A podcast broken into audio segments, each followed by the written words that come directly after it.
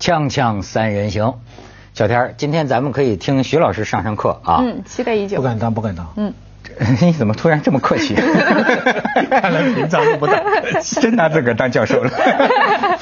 那个莫言对吧？徐老师，我注意到了，我们前一阵在北京，王猛和查建英聊了一集，但是呢，这个纸短情长，讲得很好讲得很好啊，但是讲的远远不够。所以徐老师好像是呃各界评论当中啊发表的评论最长的，分析了六条密码，说莫言为什么能得诺贝尔奖，我都注意到了啊。啊。但是我跟你说，这个莫言得诺贝尔奖跟马悦然查明好像关系不算太大啊，而且呢，马悦然这两天到了中国，协助中国的反贪工作，你知道吗？哎呦这我早就跟大家说过，我一年前就给大家说过，马悦然跟我说呀，当然也跟很多人说了，就是说有一个香港的女诗人，嗯，这也得查，出了好几本诗集的香港女诗人，她说给我写信，信里头还付了五千港币，让我帮她提名诺贝尔奖。这么。少，五千港币。这么少钱，五千港币，对，他们挺幽默的。没错没错，不是他贬低了诺贝尔奖的这个人格，对吗？你五千万还差不多，你这五千，然后呢，呃那你记得吗？一年前我就说过，这个山东某文化干部给这个马悦然写信，而且非常大方的表示奖归我，奖金你拿。哎，这马悦然最近又重提此事，还是媒体又重提此事，嗯然后你知道吗？又完蛋了。我所以说这官员你不但不能代表啊，你瞎写信呢不能乱写信现在开始查了。以中国目前的运动规律，我估计有关部门一定开始查了，因为网友们又在呼吁了，说要查这个山东省这个文化干部到底是谁，哪来的钱行贿诺贝尔奖？他不是说奖金给你吗？啊，对他没行贿，他这个是最聪明的预知啊。我觉得这样比起来啊，那个香港的女作家那个该查，因为她已经形成事实。对人家那个就说一说而已了，万一他是说大话呢，对吧？对，但是说山东这个干部，嗯送了一些画儿啊他自己画的画，自己画的我不知道是不是自己画的。呃 马悦然呢，他的特殊性是他在十八个院士里边，他是唯一一个懂中文的。嗯，他们最后呢，选呢是这个十八个人决定的。嗯可是更实际的决定权呢，是在一个五个人的小组。这五个人的小组呢，是把上百个提名，最后决定到，就是五个候选人交给这个十八个人的候选委员会。哎不，徐老师，我就简短截说啊，这个上次。查建英跟王猛不同，嗯王猛就是都说莫言的好话，嗯但是查建英表示呢看不下去，嗯对吧？当然他可能有他的小知识分子的这个立场，是吧？但是呢，他就觉得莫言的语言呢没有节制，嗯可是呢，有人说你也曾经在节目里批评过，嗯说莫言的这个语言没有节制，对，有怎么看？他后来写的很多啊，不，你这要这样看，你得你得让我从头说起。你还是得说五人小组是吗？对对，啊不，这五人小组是因为最近刚刚在那个诺贝尔奖的主席来了上海，他就是说马悦然并不是那个五个人小组的成员，意思他并不是决定权。嗯之前呢跟他讲过，他有一次来我们学校，我们就讲到以前的一位获奖的法国籍的中文作家。当时我们讲他六个原因，我跟他讲，因为为什么讲六个呢？是也有来源，是王安忆说的，说这个华人中奖像中六合彩一样，那我们就算算六合彩哪六个号码吧。哦，第一呢是要写中国的乡土，第二呢是要写文革，第三要用现代主义的手法，嗯第四呢要批判政府，第五呢要有好的翻译，第六呢在海外也要有好的评论。嗯这六个因素啊都要具备。那如果用这个六个因素来算呢，莫言全具备，只差一样，就是他不是属于一个批判政府的这么一个人士。哎，徐老师，那我能不能理解成，就是你这六个密码的话，就是说他是这个在价值观上要和西方的这个主流价值观要趋同啊，要受到他们的认可。对。那么在这个呃写法上面要有现代的哎西方的写法方法上面啊。嗯。第三个就是内容上面要有中国特色、民族特色。啊，内容上要有中国的两个特色，嗯。一个是要有乡土，啊那是中国的文化土壤；另外要有个特别的政治事件是文革。嗯。你你概括的非常对，就是哎方法是要用西方的，东西是要用东方的。就莫言现在得奖，人家说料是中国的，做法是西方的。就这样的这个炒出来，而且。呃，后面还有两，这你刚才讲的这其实是前面四个，那后面还有两个重要，要有个翻译，嗯，要有一个海外的评论，对对对，要有个海外的评论。那莫言这次大家对他批评最多的一条，就是说他抄讲话啦，他还关于重庆还写诗啊，因为他好像不像他，他还是他是诺贝尔文学奖上第一次给中共军官颁奖，这个在海外就是很大件事情，就是一个政治上的中共军官。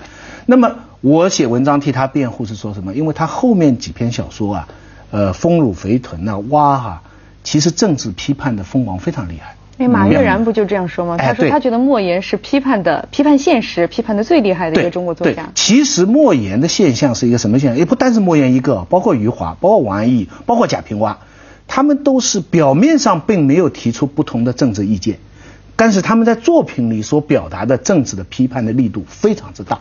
甚至可以说，在我看法，超过一些到海外的标榜的批判人士。但是啊，咱们这么讲啊，比方说，我拿《红楼梦》举例子啊，当时我们革命的那个年代，我们对《红楼梦》的这个这个呃这个评论是说什么呢？他这个暴露揭露了封建呃王朝封建制度的这个封建社会的这种毛泽东的说这种腐朽，对吧？封建社会的百科全书。可是现在看来，你这种说法是。呃，这个这个看小了《红楼梦》了，你是看小了《红楼梦》，你把《红楼梦》当成一个，就是说啊，你有没有反对县制度？你有没有反对这个这个清朝的这个或或或或者这种这种封建社会？嗯啊，对，这实际上是窄化了他的他的意涵。像就像莫言自个儿也说嘛，嗯，就是说呃，他觉得我文学应该是呃大于政治的。对我们讲的，他这是讲诺贝尔奖的一个条件。当然，他背后文学性肯定是超过政治批判的。他会写，比方说乡土这个东西，它肯定不是政治批判所能概括的。这里边争议的一条，小扎跟王猛的不同点在于一条什么呢？就小扎从一个角度出发呢，就是说作为文字来说，莫言的文字，我们很难说他是现在最好的中国作家的文字。嗯，如果说莫言的文字是现在最好的话，我可以我在文章里头说不下十个中国作家，比方说，呃呃，余光中。白先勇、张爱玲，嗯，甚至阿城，嗯，甚至董桥，嗯，他们的中文都非常之棒，嗯，但他们为什么不会得奖呢？就是因为我刚才讲，他没有写乡土啊，他没有写文革啊，他代表不了中国啊，这么一个大的概念。其实就是要代表中国。我觉得刚才徐老师讲的那六个密码，如果放在过去，同样也适用。就是有一个这个中国的作家是被诺贝尔四次提名的林语堂，对对吧？对，他被提名四次，但是他就不写乡土。他写的是什么？京华烟云那些东西，对吧？嗯他就讲的那个时候的中国的特色。那包括后来被提名的那个，哎，差差五个月就获奖的那个沈从文，他的编程也不是讲乡土，也不讲文革，也算乡土。编编程是乡土。沈从文是错过了。对，沈从文是他们的一个失误。爱情爱情故事，他他是因为没办法去世了呀。不，他后来是因为去世。他之前他有过一次提名。嗯那这个如果现在他们说啊马悦然他们说，如果沈从文多活一年的话。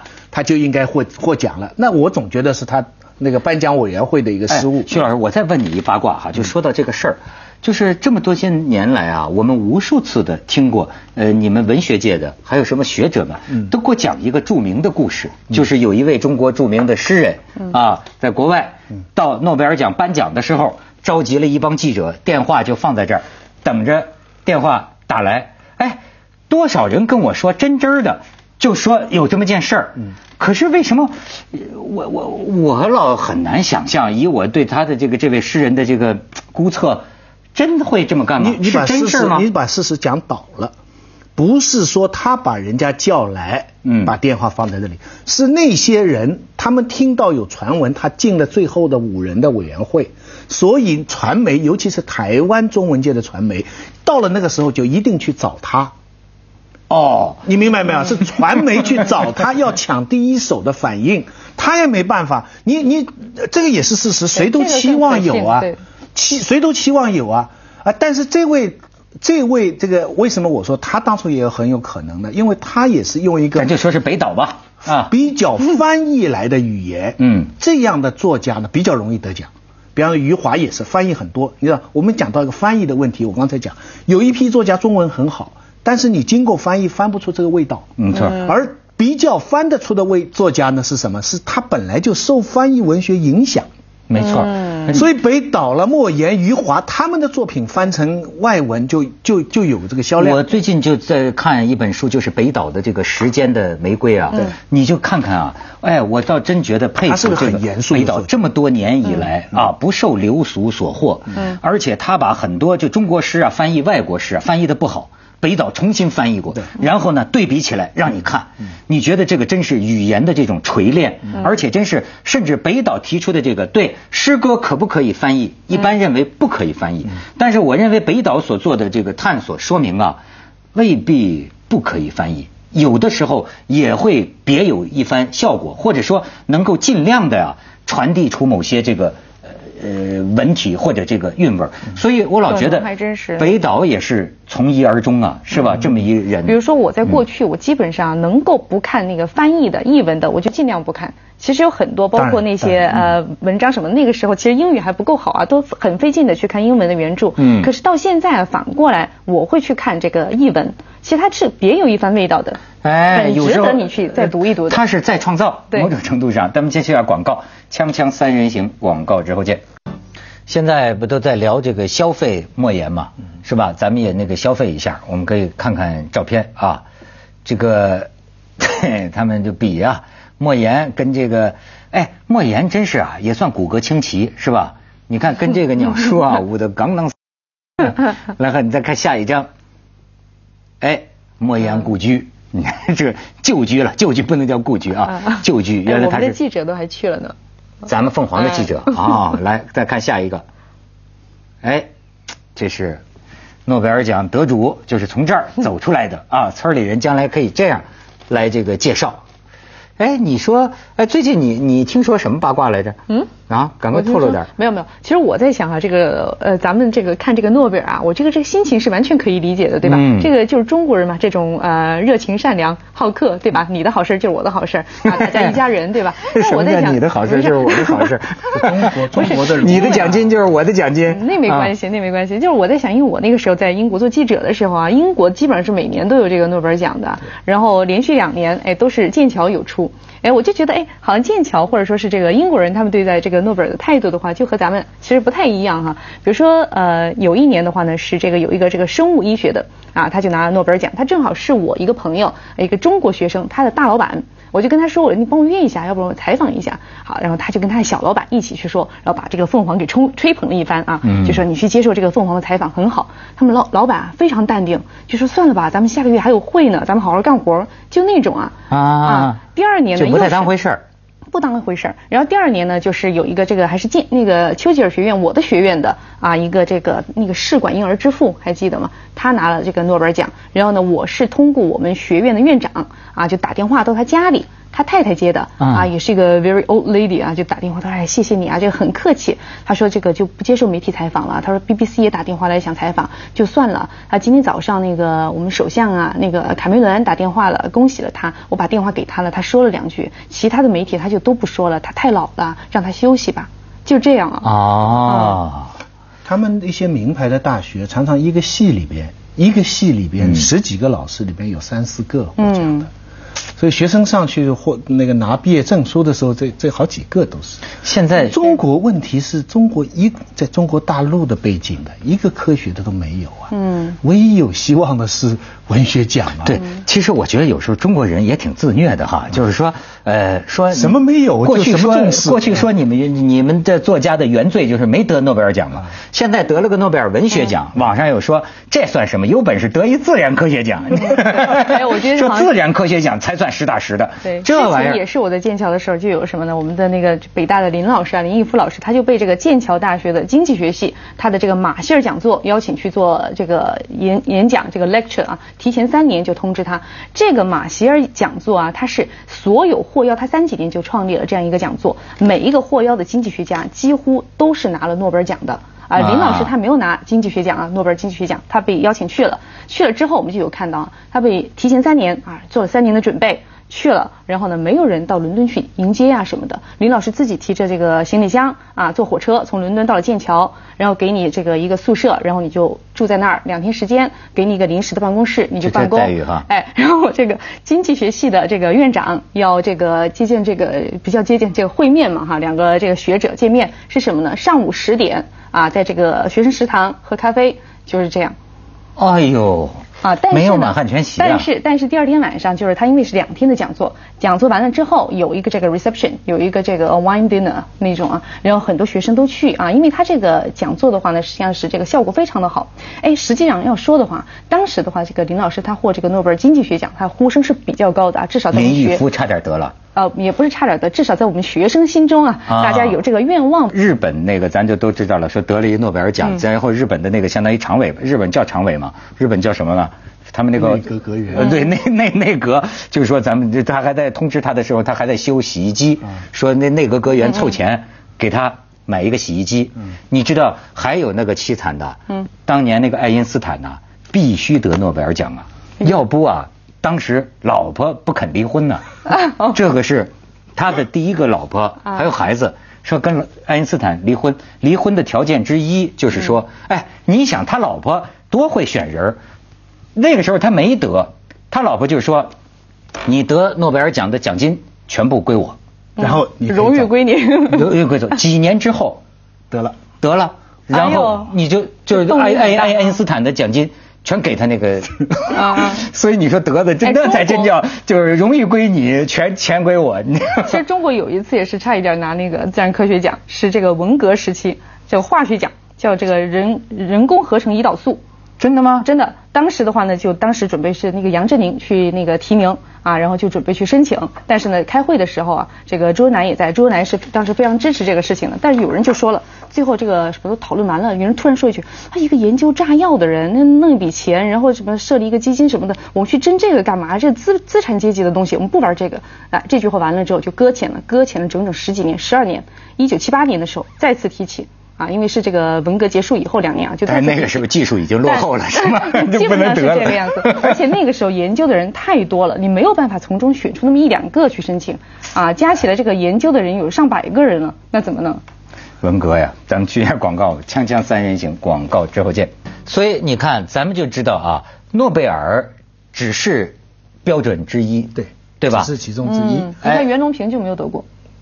袁隆平是吗？嗯啊是，就像没得过的好作家很多，好科学家也很多，对。但是目前来说，综合来说，他还是世界上比较名声最好的这么一个一个奖项。我听这次莫言得奖呢，我其实是一则以喜，一则以忧啊。忧是忧在什么？就是我发现网上啊，那么多人网民就说，这姓莫的是谁呀？这我我真的是，呃，我真不知道。中国文学被边缘化到这个地步，嗯，我真不知道，因为我在这一行，没错，我以为这些人是尽人皆知的，嗯，这这的，而且以前吧，你无知吧，有点羞愧，现在完全，这这这是谁啊？然后一方面是无知，另外一方面现在就大炒，就消费，嗯。啊，什么种高粱地啊，卖钱呐，这搞搞搞商业啊，这个这个这个是我感到悲。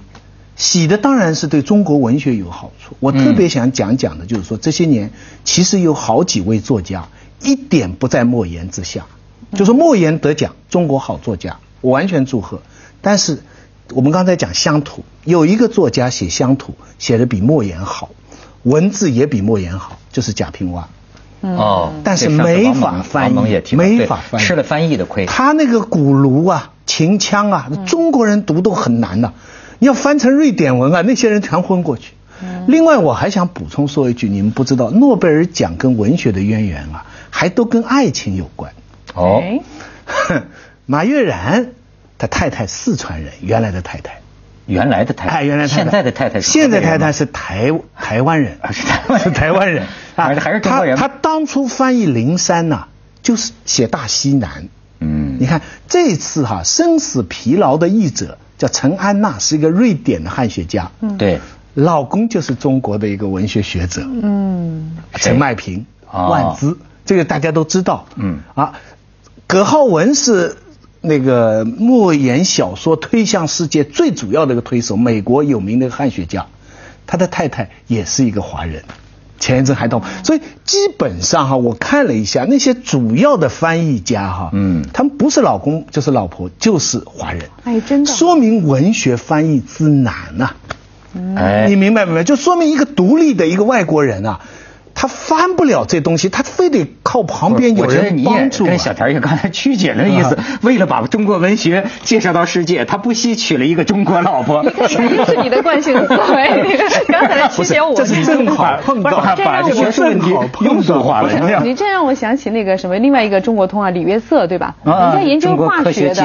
哎，李约瑟是剑桥的吗？是，呃，他以以前人家是那个化研究化学的，然后娶了一个中国老婆。其实他是这个不叫老婆啊，但是跟他一起那个生活的。有了一个中国的女朋友，哎，就开始了，然后从此从此开始了研究中国，然后有了伟大的著作。对对对，你你说的对，我刚才说的这个，我想借机会说点严肃的话，就是我想时间到了，莫言这个。接着下来为您播出《西安楼冠文明启示录》。啊。